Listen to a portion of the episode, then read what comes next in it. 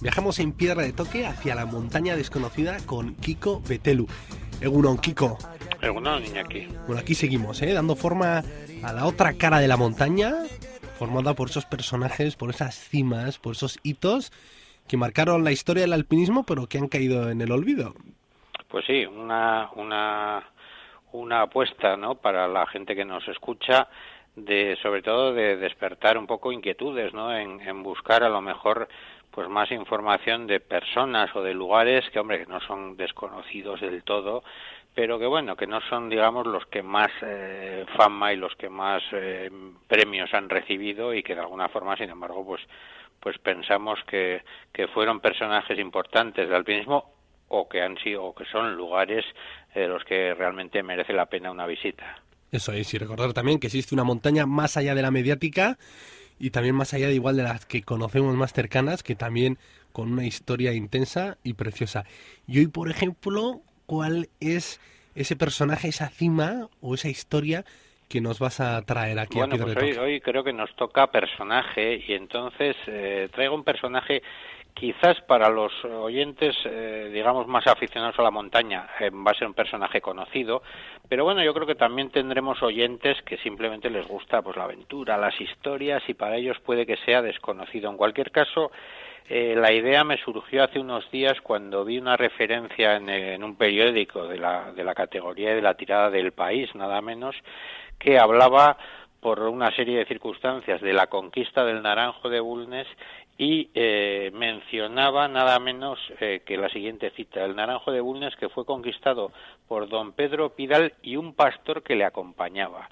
Y entonces, pues bueno, me pareció que ese pastor que le acompañaba que se merece eh, estar en uno de los pedestales del alpinismo estatal, pues realmente se merecía desde nuestra modesta tribuna eh, como mínimo un, un, pequeño homenaje y una rectificación. Así es, yo creo que nos chirriaban ya todos los oídos, ¿no? Hombre, efectivamente. Hablar de la conquista Naranjo Bulnes y... y... y... no mencionar precisamente, eh, yo creo que el mérito es de los dos y ahora, y ahora contaremos un poquito brevemente la historia, el mérito es de los dos, pero vamos, desde luego, si, si hubiera que obligatoriamente hablar de la conquista y de alguien que acompañaba, pues desde luego el país tendría que rectificar en primera página y decir que el Naranjo de Bulnes fue conquistado por Gregorio Pérez el Cainejo y un aristócrata que le acompañaba. Pues sí, mira, me ha gustado y sobre todo el Cainejo con mayúsculas. Efectivamente, realmente la, la, historia es una historia más que es bonita, pero sobre todo es curiosa, ¿no? Eh, y, y, vuelvo a decir que, que, yo que yo creo que el mérito es de los dos, porque porque lo que ocurrió exactamente fue que que Pedro Pidal, que era un aristócrata, era diputado en las Cortes de Madrid, era un gran deportista, era cazador, en fin, una persona que le gustaba la naturaleza. De hecho, fue uno de los primeros que vamos eh, que impulsó los parques nacionales en concreto el parque nacional de, de Covadonga ya en, Asturias en su Asturias natal aunque aunque ya digo que era diputado en Madrid.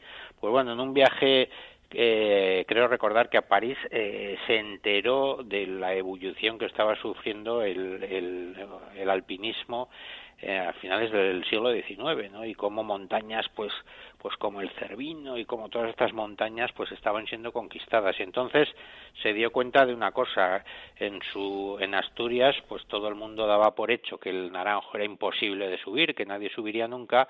Claro, cuando él vio las montañas que se escalaban en los Alpes, pues se dio cuenta de que era cuestión de tiempo, ¿no? De cuestión de tiempo que, que algún alpinista inglés o francés o o suizo, pues eh, conociese el naranjo, llegase allí y tarde o temprano lo escalarían. Y entonces lo que decidió es que esa primera vez por lo menos fuera por gentes de la tierra, ¿no? Es decir, que a, que a Pedro Pidal hay que darle desde luego el mérito de la idea, ¿no? Pero a partir de ahí lo que hizo fue pues eh, hablar con su guía favorito de, de, caza, que era Gregorio Pérez, el Cainejo, y le dijo, el año que viene nos vamos a escalar el Naranjo y entonces pues bueno el Cainejo me imagino que inicialmente pensó que se le había ido un poco la olla a su aristocrático jefe pero bueno, él obedecía, cobraba por ello y lo mismo le daba una cosa que otra. Eh, Pedro Pidal estuvo entrenando en Chamonix, compró una cuerda en Londres y fue tuvo unas peripecias muy curiosas hasta que al final pues efectivamente fue con el cainejo y decidieron atacar la montaña.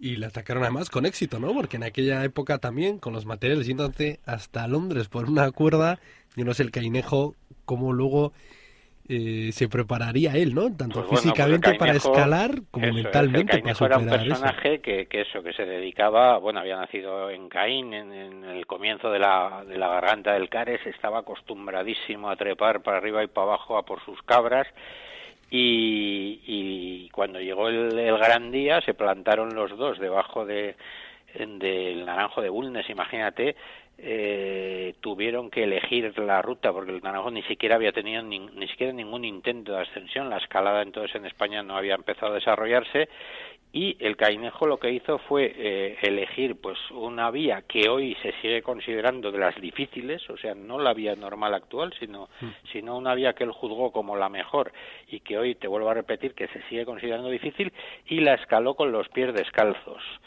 con una cuerda de cáñamo de la que luego con la que luego ayudaba a subir a Pedro Pidal y así escaló hasta la cima, es decir, el Cainejo escaló eh, sin ningún tipo de aseguramiento una vía que hoy todavía se considera una vía de dificultad. Y lo que es más eh, sorprendente bajo mi punto de vista es que en una época en que aún en España se desconocían por completo las técnicas del rappel, pues claro, había que bajar y entonces pues la jugada fue en la contraria imagínate las paredes verticales incluso zonas extraplomadas de esa vía que, que tuvieron que salvar en las que el cainejo descolgaba a Pedro Pidal y luego él destrepaba incluso los extraplomos.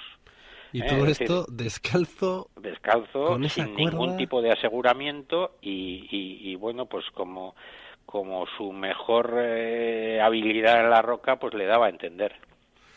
Pues oye, una preciosa historia que también habla de esa montaña desconocida y que tiene los ingredientes con lo que nos gusta a nosotros viajar por la montaña, ¿no?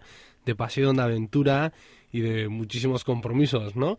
Como en este caso los que asumió Gregorio Pérez Cainejo. Pues sin duda, sin duda, y además ya te digo, yo creo, de hecho la vía, yo creo que con todo merecimiento se sigue llamando la Pidal Cainejo, es decir, se reconoce el papel de los dos, el papel de, de quien tuvo la idea y el papel de, de quien tuvo luego el 80% del mérito de la ejecución, pero vamos, el, el traerla aquí era sobre todo porque, vamos, ese ese eh, absurdo en un periódico de esa importancia de decir que el, que el naranjo lo conquistó don Pedro Pidal y otro, pues nada, en todo caso don, don Gregorio Pérez el Cainejo y otro. Y ese aristocrático jefe, como has dicho tú antes. Pues nada, Kiko, es que ricasco por esta historia preciosa y por este viaje por la montaña desconocida. Y nada, hasta la semana que viene, Kiko. Venga, Agur Iñaki. Un abrazo. कोनी ज़्यादा जादू है ना आजा आजा जिंदे शामी आने के तले आजा जरी और नीले